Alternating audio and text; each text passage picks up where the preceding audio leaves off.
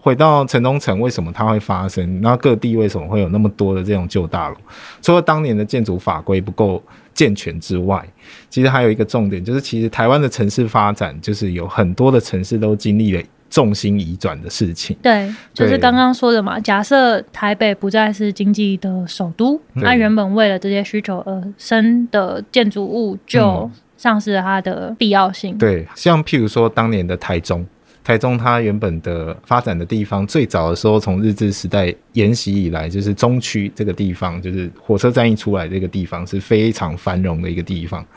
刚刚提到的三个签约大楼啊，还有这个所谓的金沙大楼，还有这个第一广场，其实都在台中市的中区。嗯，那大家也很能够记得的，就是台中有一段时间是很大量的这种湿地重化土地，譬如说这样你的的那个七时间是谁当市呃长的时候？好像是呃胡胡胡市长的时候，对他当时就做了很多的事情，譬如说他把旧的市政府迁到了现在新的市政府，新的市政府在嗯七期那边嘛，嗯那七期。大家一听这个名字就知道它是从化区，嗯但也可以理解啦，就是他透过把很多以前的可能像农地这样的地方变成了住宅区或商业区，它扩大了都市的面积，然后扩大了都市的土地。那它也透过比较新的这种，譬如说像道路设施的设计，当时的路就可以开比较大。就不用去缩限，就是旧市区就是小小的道路这样的状态，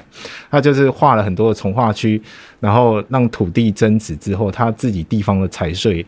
也增加了，也会受到调整。，对，可是它它间接造成一件事情，就是所谓的台中市的发展的重心就从火车站旁边周遭移转到了另外一个地方。嗯，对，那可是它间接造成的就是整个商业的动能或者是人流离开了旧市区。嗯，对，其实不只是台中啊，台南也有很明显的这个现象，高雄也是。嗯，对，以所以这次发生这个大火的地方，城中城，它就是位在盐城区，从日本时代就非常繁荣的一个地方。高雄也是一样，高雄也是把这个它的那个市政府移到了另外一个地方。对，但是可以理解，因为随着经济的发展，然后交通工具的一些改变，大家原本可能很仰赖公共运输或者是火车这样的交通工具，可是后来大家都有车了，那我就可以移动比较远的距离到比较远的地方，嗯，然后去市郊区或者是所谓的新的从化区买我的房子，嗯。嗯、然后在那边工作或者在那边居住这样子。老实说，刚才这一段我都是皱着眉头在 听。然后为什么是这样？因为我、嗯我其实一直是很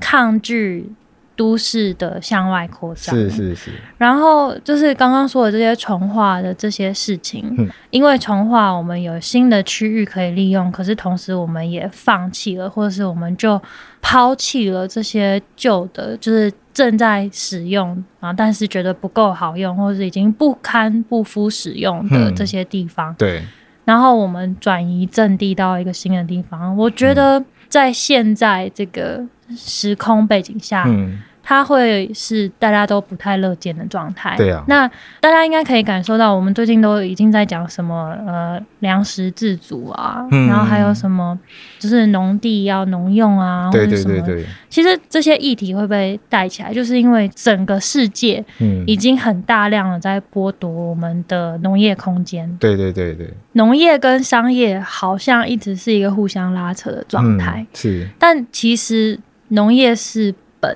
嗯，那我觉得商业的弹性会比农业大很多，嗯然后商业的这些空间其实它是很需要不断的被调整跟更新。商业本来就动得很快，嗯但是它的，我想它的弹性也是比较大的。很残酷的就是你的农地，只要它一被灌了水泥，它要它再基本上复要恢回复就很难。对对对，基本上是没有回头路了嗯。那你就是一直在夺取对这些真正的自然地，嗯，对，然后都市的这种水泥丛林的空间一直在扩张。对对对，对那其实世界上蛮多的都会区都有在开始要放缓这个扩张的角度。对对对，因为其实这真的蛮可怕的。嗯，我自己之前居住在的那个波特兰有一个还蛮有名的，是，想要遏制城市这个无度的蔓延的一个措施，叫做 Urban Boundary Line，、然后它就是叫做城市的边缘线。嗯那这个城市边缘线，它是很明确的在地图上画了一个范围，是说是这个叫做城市。嗯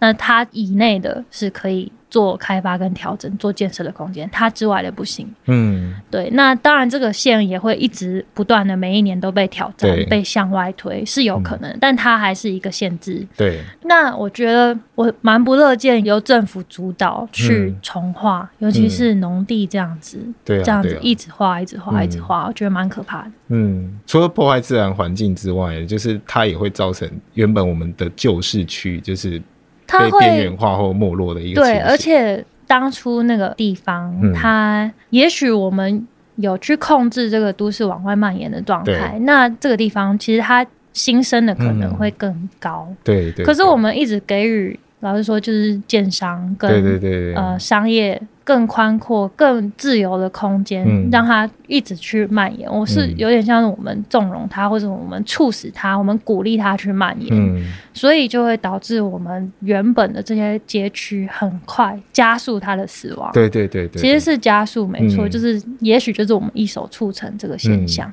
对所以城中城这样子的大楼，它会一直以来都没有人去积极的更新它，也是因为我建商有新的开发的速地，那么漂亮的土地，完全上面都没有建筑物，我直接在那边盖房子。对、嗯，对，它原本可能是农地，然后原哦现本在，麻烦的事情就对直接把它抛到后面吧。对对对，对我们去新的地方吧。嗯，这是不是又有点像我们现在要去火星了？对哦，去去火星殖民这样对子，对火对。星都会拜托我们不要过去的。对啊，然后其实也蛮多电影在演说，嗯就是地球接下来就会变成一个垃圾废物。 突然想到，伦敦其实也有规划所谓的绿带嗯 （Green Belt） 这样的东西，去遏制它的城市不断的向外扩张。嗯，那因为其实人的自然的资源有限，土地也是有限的，可是人类的欲望无穷，嗯你总是会一直想要更大的房子、更大的车子，然后更大的道路这样子。可是其实这个相对来说不一定是一个最友善环境的一个地方。那对于这些已经开发的地方，其实。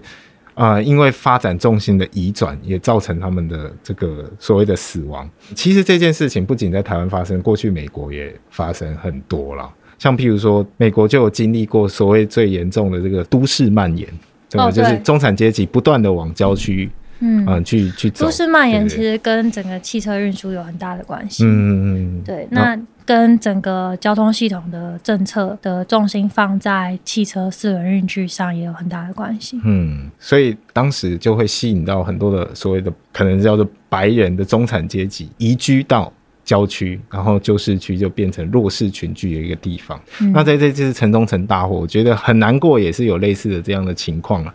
因为这样的啊、呃很老旧，然后缺乏管理的大楼，它的环境相对来说不好，然后也没有什么人管理，可是它却变成了很多的弱势者必须要在那边租房子的一个空间，因为它不用太被管理，然后也不用太被去注意，所以那边变成了。治安的死角的同时，其实也吸引了很多弱势的人去居住，因为在那边的租金相对来说比较便宜。那虽然居住环境的品质比较差，但是至少是一个可以落脚的一个地方。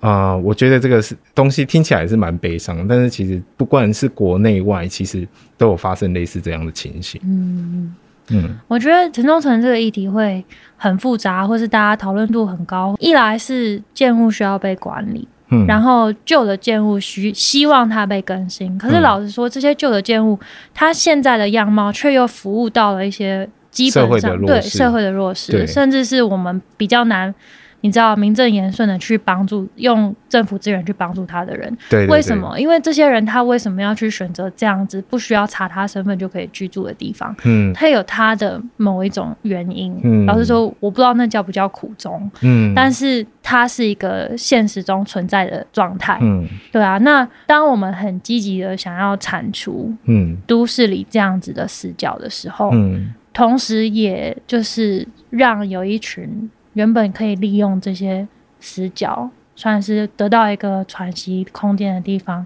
它丧失了这些空间。嗯，但是这个东西又很难是政府可以名正言顺为他们创造的东西，嗯对因为对对那是一个灰色地带，嗯它甚至是游走在法律边界的东西，对吧、所以我觉得这个议题真的蛮困难。嗯，嗯就是我觉得我希望的都会区，它会是可以少一点这些死角的。嗯是，可是我也认同这些死角的存在具有某一种社会服务的好处跟利益。嗯我觉得也许那一块又变成是好，我们把东西切的干净一点的话，都市规划者嗯专心的把都市变成一个宜居的都市。嗯所以我们先就是撇开这个阴暗面不讲，嗯，我们先不要主动的去创造这些阴暗面出来， 对对吧？对，也是，然后再来要处理阴暗面这个课题的，也许不是都市规划者，嗯应该会是社会福利，可能是社会安全网嗯的处理的机构。对对对，对，老实说，规划者很难不去注意到这个现实层面，嗯然后其实心里也会遇到一些拉扯。嗯，对啊，但以我们能够处理的范围，还是先把空间环境顾好，对还有可能是法规制度的这些全部顾好。嗯对，那连这些都顾不到的这个角落，再是由另外一群专业者，也就是说，可能是社会福利相关的人员去补足这一块。嗯，对，所以我想，我们城市规划的人可以先面对所谓的旧市区衰落这件事情。像台中或台南，其实这几年也蛮认真去处理火车站周遭的一个嗯城市发展的一个空间啦。那像台南的话，很明显就是我们 有很多的这个旧建筑的再生啊，譬如说我们把以前日本时代的这个台南州厅，后来也变成台南市政府。它它有一段时间也是被抛弃的一个状态，可是我们后来把它变成台湾文学馆。之前那个志玲姐姐结婚的地方，其实它原本是一间非常丑的警察的分局，可是透过一些整建维护的方式，它重新复苏了那个旧建筑的机能，那后来也变成非常漂亮的空间。那在这些公共投资之后呢，间接的也引入了一些小商店，或者甚至是比较大的资本的这些商人去愿意把钱投注在旧市区里面。嗯对我举个例子，譬如说这几年台南的很多小店就会出现在一些以前旧的市场或旧的建筑里面。除此之外呢，我想分享一个案例是，台南有一个地方叫做那个延平大楼，嗯它也是一个很像城中城的一个地方，它整个是一个废弃的大楼，以前非常繁华，然后也有电影院。可是后来可能因为产权的关系，加上旧市区的没落，它就被荒废在那个地方。也是因缘巧合，就是台南在把这些公共设施去做整顿之后呢，呃，旧市区的魅力提升之后，开始就有一些。文化创意的产业愿意回到旧市区里面，譬如说真善美戏院，后来就在这个延平大楼里面设置，然后还有这个正大书城，这是一个、嗯呃书店的一个空间，它需要很大的地方去摆放它的书。嗯那刚好这些大楼就是没有人使用，它的租金很便宜，然后就吸引到了这些呃文化创意产业，因为他们没有那么大的资本利润的地方，他们需要找比较便宜租金的便宜的地方。那如果政府能够做一个很好的媒合的平台的话，嗯也可以去复苏这些旧大楼，让这些旧大楼有一些比较好的使用，不是只有这个夹娃娃机或者是电子游乐场在那边。对，嗯，我觉得刚才你有讲到的这些案例，其实就是我认为的商业具备的弹性，是，而且它有点像是，因为我们原本可能发展中国家就是一级、二级重工业、加工业，嗯，可是到三级的时候，服务业这个程度的时候，真的具备很高度的弹性，就是很多东西都会在现在这个时代有非常多的可能性。嗯然后尤其是文化产业，对文化产业它可以促使很多的已经被闲置或是荒废的空间，嗯，再一次的被使用、被利用，甚至大家是可以享受这个地方的。对，其实很多啊，比如说南港瓶盖工厂也是改啦、嗯，华山也是改的啊，松对烟对也对是对改的啊，对这些其实都是，嗯，就是在过往，这些都是经济结构已经转变，嗯，然后产业已经不被需要了，可是后来。因为我们三级产业拥有的弹性，它又可以再重新的变成一个很活的空间，甚至它又再次地带动它旁边的环境。嗯，我在这边还是要称赞一下，就是我个人觉得像新竹它是做的还不错，它就是把新竹火车站周遭的这个人行环境、步行环境，还有公共空间做一个整顿。整顿之后，就是一出火车站之后，就可以在这些公共环境里面去移动啊、步行啊，然后去走逛这个都市。那它其实这样的策略，呃，没有花很多钱，可是它其实让它整个新竹市的门面就变得非常漂亮。嗯嗯然后他也去维护了他自己的那个新竹车站的一个空间，让日本时代留下来的那个建筑重新被看到。那我觉得这个是都会是一个重新让都市再生，或者是一种软性都市更新的一个方法，这样子。嗯嗯那其实我觉得最后还是要去提醒，就是说，其实政府要更注重整建维护啦。其实这些建筑物它的死亡不是没有原因的，但是一个有好的使用的建筑物啊，其实它管理还是非常重要。嗯。刚刚 Mark 有讲到软性都跟这个字，嗯然后我们其实有在讨论城中城的时候，就会觉得说，哎、其实它是一个都市里面已经逐渐衰败的区域，那它好像有一个迫切要被都跟的需求存在，但老实说，都跟是一个很漫长的东西。对那在它真正可以到谈成都跟之前，难道就要让它这样子衰败吗？哦我对觉得 no。对对对，那我们目前可以提出来的方案，或是公部门有很比较积极地在处理这一块，或者在回应这个课题的，就是刚刚说的软性都根。那对什么叫软性都根？就它并不是真正的像我们想象的典型的都根案例，就是全部铲平，对，然后再对全全部重来。嗯，那它的软性都根是然后软性都跟就是做整建维护啊，整其实件维护包含什么？很简单，就是建筑物的拉皮，然后 让这你些开始 广工商一 下。工商一下，那现在公部门也很努力要推这个东西啦。但是很有趣哦，以台北市为例的话，台北市重建型的都更比整建的都更还多，嗯，就是很神奇。因为台湾的都市更新有所谓的都市更新的容积奖励，就是简单来说，有人靠了都市更新赚大钱，重建的那种方式。可是就是整建维护这种东西，只会掏钱出来，对只会花钱，所以大家就比较不倾向，就是说好好做的维护自己的公共的环境。嗯那这个就是蛮吊诡的地方，大家我觉都在得等它待其重建实。它其对实跟我们台湾把土地当成一种商品对对有对关，对嗯因为其实大家认为房地是产，那这个房地产是一个我们等待它涨涨价，对对对，对脱离了居住的本质。所以我们先掌握了这个产权，嗯，中间先不管，嗯就等时间，对等那个叫什么价涨船高，对对对就是水涨对对对船高的这个价位，对然后再把它脱手，嗯所以中间的维护变得相对的非常非常不重对要。对对对对，大家都在想说，哎啊，如果我现在装潢了我自己的家的话，我什么时候我的房子被毒根？嗯，那他他他又觉他得就好觉得像他不浪划费算钱。哦。可是这样其实蛮吊诡的，就是没有人会想要去让自己的空间变好，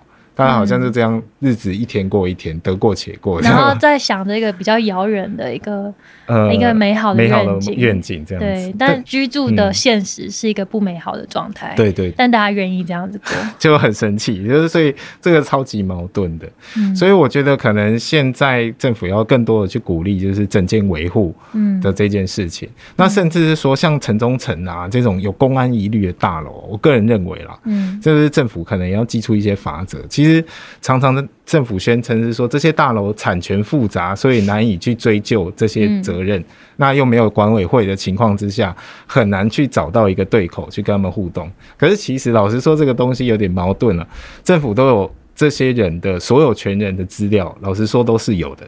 你应该是要去敦促这些呃所有权人去维护他们的大楼，那甚至他们不想维护的话，你要用一些比较积极的手段，甚至是去罚他们钱，然后罚罚罚罚多次一点，让他们愿意组成管委会来维护他们拥有的这些房子，要不然城中城这样的大楼会一再的发生公安的危机。对，我虽然认同 Mark 现在提出的概念，嗯，就是当然你是产权的所有者，你必须要为这个东西负责。对嗯对对，我也觉得，呃，我们应该立法让这些人负他该负的责任，嗯不是说付钱，但是你嗯至少负责吧。对对对，但是老实说，我觉得在执行的实物面上，我一直很担心。嗯比如说，你们要去巡建筑的人，我嗯当然不是你啦，嗯做消防安检的人，然后或是做建筑法的检视的人，嗯他也许定期的要去这些地方，对这就是他的辖区，他嗯永远要面对这些人，嗯，一定会出现你知道恶势力， 哦对然后去会左右你的那个检查之后的结果。嗯对，所以我觉得这东西在执行面上，如果用单纯用法则，我会觉得实物面还是会遇到困难。嗯台湾要怎么样让现实推动的时候，可以不要面临我刚刚说到这个困境，嗯，还是奖励跟法则必须要并要行并行，对对对对，就是一般的公共空间，譬如说像道路啊、公园啊这些地方，该维护、该整顿的就整顿，嗯然后帮他们的公共空间整顿好了之后呢，就开始该赏的、该罚的就要开始来做这样子，嗯所以是赏罚要并行。这个赏可能是他应该要获得某一种好处与利益，在房地产的价值上要比较好。嗯，然后相对的是，不配合跟不作为的这些人，他会掉价。嗯那这样我就觉得会促使所有人都会想要往好的那边走，嗯对啊。如果我今天知道说，哦，我可能有同样的一笔钱，嗯然后我这笔钱我终于可以买房了，嗯然后我面前有两个建案，嗯然后他们也许就是一切都一模一样，可是就是一个有在做维护，一个没有在做。嗯那或是甚至有在做维护的，它因此价格比较高。嗯可是我可能会愿意买有在做维护的那一个，因为嗯谁知道它里面的管线发生什么事情？嗯，对对所以对，也许要有一个认证的系统，嗯让我知道说，呃，我之后买房的话，我必须要有点像那个产销履历的 概念。啊对今对天对，哎、怎么突 然讲到食物？ ISO 这样，跑到很远的地方，嗯但就是现在有非常多的认证机机制嘛，我觉得嗯整个我们的生活中充满了认证机制，就是因为嗯我们需要很多人来帮我们把关各种层面跟环节。嗯那比如说有什么绿建筑认证啊，或是刚刚的那个食品安全认证啊，嗯是不是连那个大楼维护也应该 要开始被认证呢？嗯，其实说不定是可以这样子做的，但当然，那个那个认证要怎么样取得它的大家的公信力，嗯就也是需要有一段时间去走的啦。嗯